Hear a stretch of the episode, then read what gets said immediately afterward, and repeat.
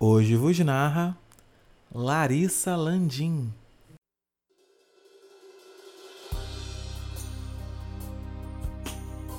Perdoar.